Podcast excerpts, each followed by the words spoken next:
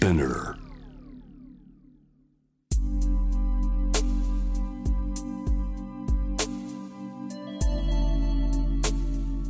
眠らない街六本木。高層ビルの一室に現れる深夜の保健室。重たいドアの向こう側。ここでは誰もが飾らない言葉で語り始める。心の声を聞き出す。特別な聴診器を持って迎えるのは酒と涙と哀愁をこよなく愛するイラストレーターの田中美咲。恋仕事家族。そして性のこと。一人一人で違う。体と心のカルテ。J-WAVE ミッドナイトチャイム。ようこそ深夜の保健室へ。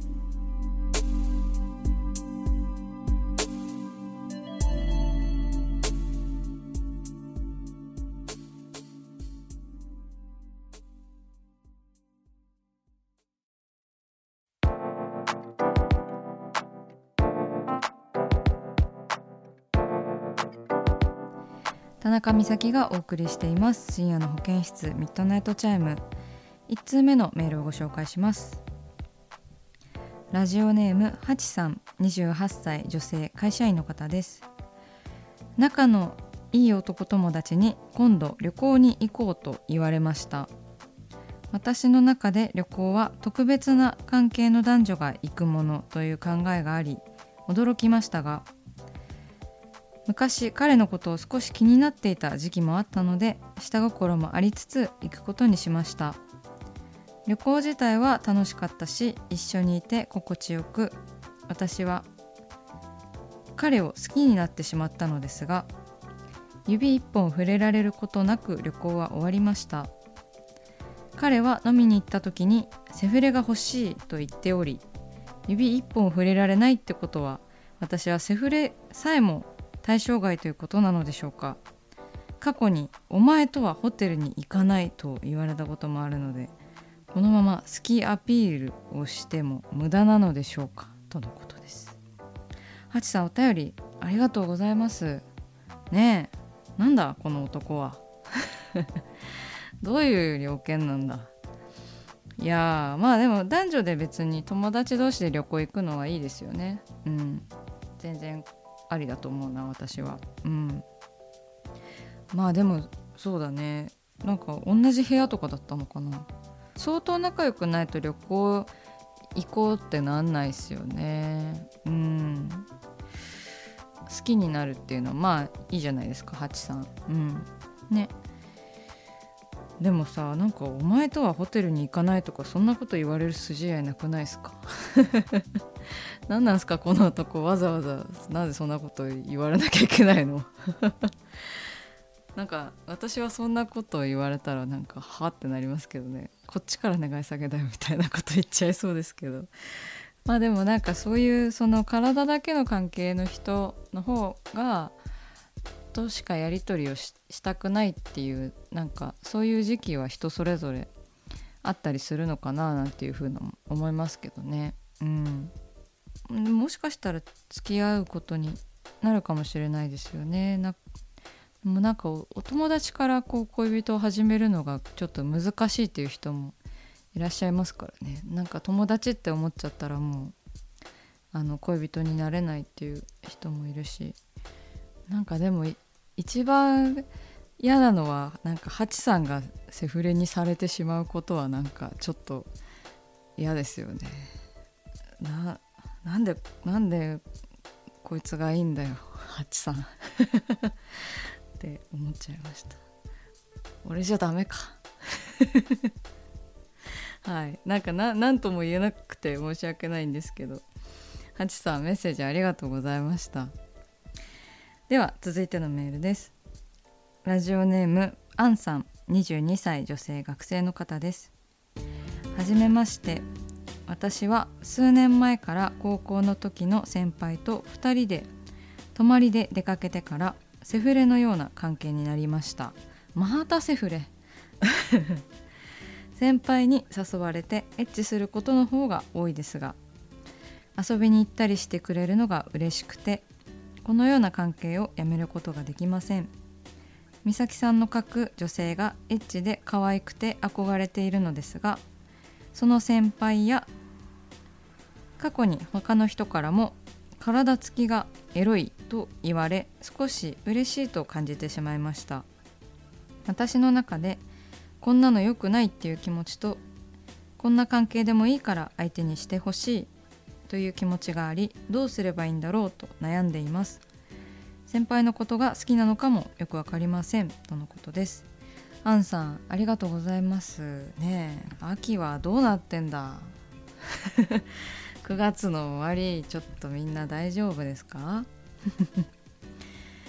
ねえ先輩のことがちょっと好きでまあセフレの関係を続けているということだったんですけれども。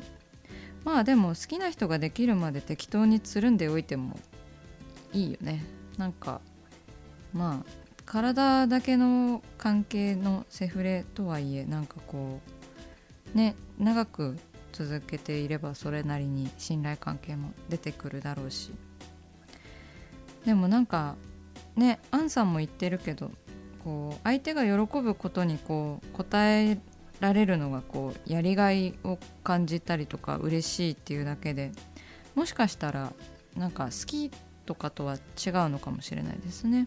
うん、こんな関係でもいいから相手にしてほしいって思うのは結構自分の価値みたいなものをアンさんはすごくなんか低く見積もっている感じなんかニュアンスを文面から感じてしまっていてなんかそれはちょっと悲しいよなって相手が喜ぶことで喜びを感じるのもまあいいことではあるんですけどねそれ以外のこう自分がただひたすら嬉しいっていう喜びもなんかもうちょっとあればいいのかな。でもまあ何がね幸せかっていうのはアンさんがね決めることだし。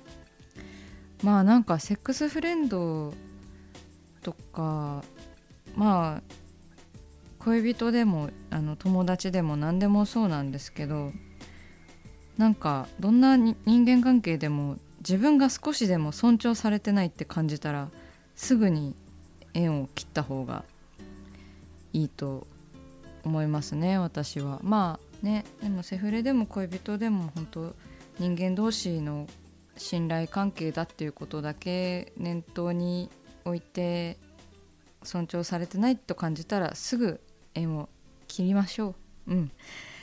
アンさんメールありがとうございました。さあ始まりました。田中美咲の六畳一間。大勢の目に触れたものから人知れずこっそり楽しまれたものまでイラストレーター田中美咲の作品を自ら紹介していくコーナーとなっております。このコーナーはいつもスタッフと一緒に話しているんですけれども今回も熊本からなので私一人でお送りします。今回のテーマは着脱可能な恋愛体質でございます。はい。何のこっちゃかってことなんですけれども、えー、インスタグラムにねあのたびたびこうお仕事でも何でもないイラストをねアップするんですけれどもあのその中の一つでしてあのー、どんな絵かというとですねちょっと私もインスタを見ながら話させていただきますね。皆さんもあのよければ私のインスタグラム飛んでいただいて着脱可能な恋愛体質というキャプションのイラストを見ながら見て聞いていただけるとより楽しめるのではと思います。まあ背景が水色でこう黄色黄色い肌の女の人が黄色い肌で黄緑色の髪が髪の毛の色女性がこうなんかハート柄のボディースーツを脱いでいるというイラストなんですけれどもこちらはですねあのー、最初にこのキャプションが思いつきましたね。着脱可能な恋愛体質っていうなんかキャプションをうんってなんかこう語呂もいいしなんか面白いかもしれないと思ってそこからイラストに移った作品ですね。はい。まあなんかさっきもね恋愛相談すごい多かったけどなんか恋愛体質って着脱可能だったらいいなみたいな。なんかそう。で私も結構なんか昔は恋愛体質だったような気がします。うん。なんか恋愛体質って言葉もなんかよくわかんないんですけど。なんかどういうどういう意味なのかよくわかんないんですけど。割とまあ恋愛するのは好きな方でしたね。うん。でもなんかこうよし恋愛やってみようとか。なんかこう着脱ももうやめたみたいな感じで。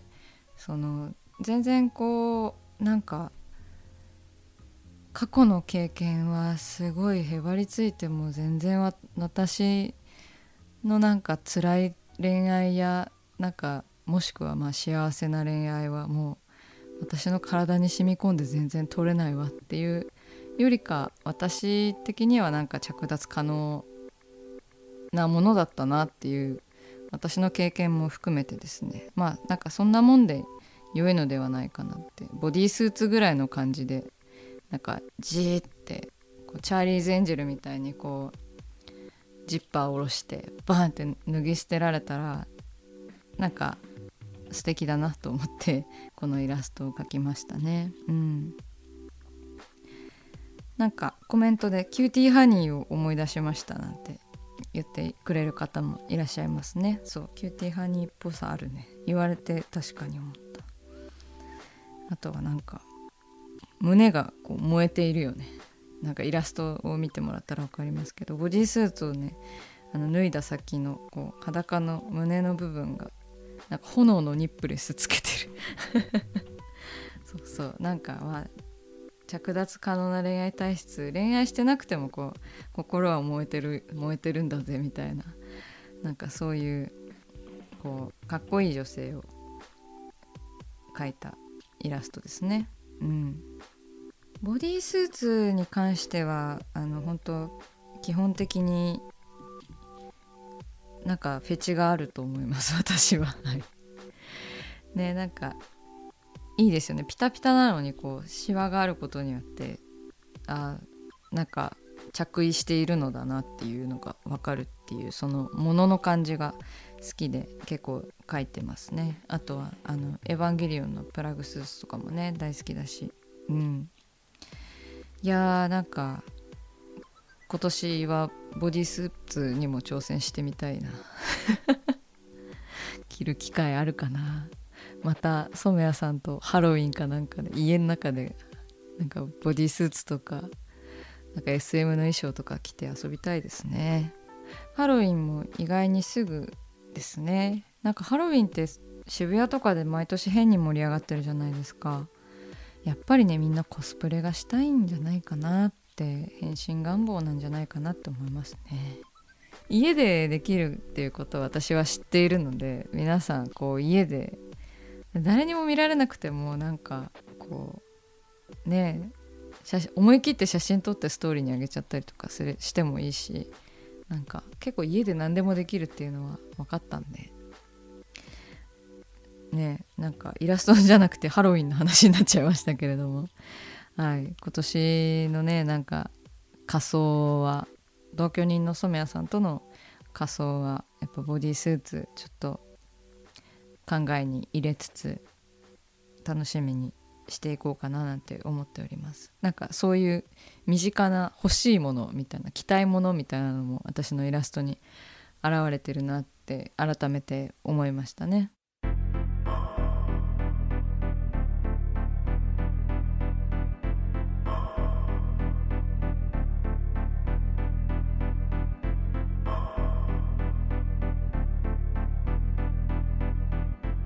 真夜中だから話せる。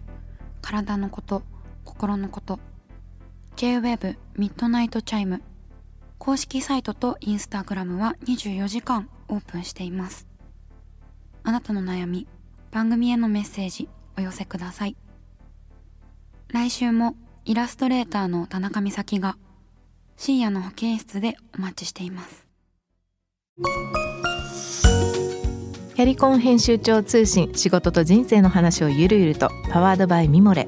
このポッドキャストではミモレ編集長の河原咲子が時には一人で時にはゲストをお招きしキャリアコンサルタントの資格を生かして仕事と人生そして職業キャリアだけじゃないライフキャリアの話を誰にでも分かりやすくゆるゆるとお話します。毎週金曜日に新しいエピソードを配信中です。ぜひ一度聞いてみてください。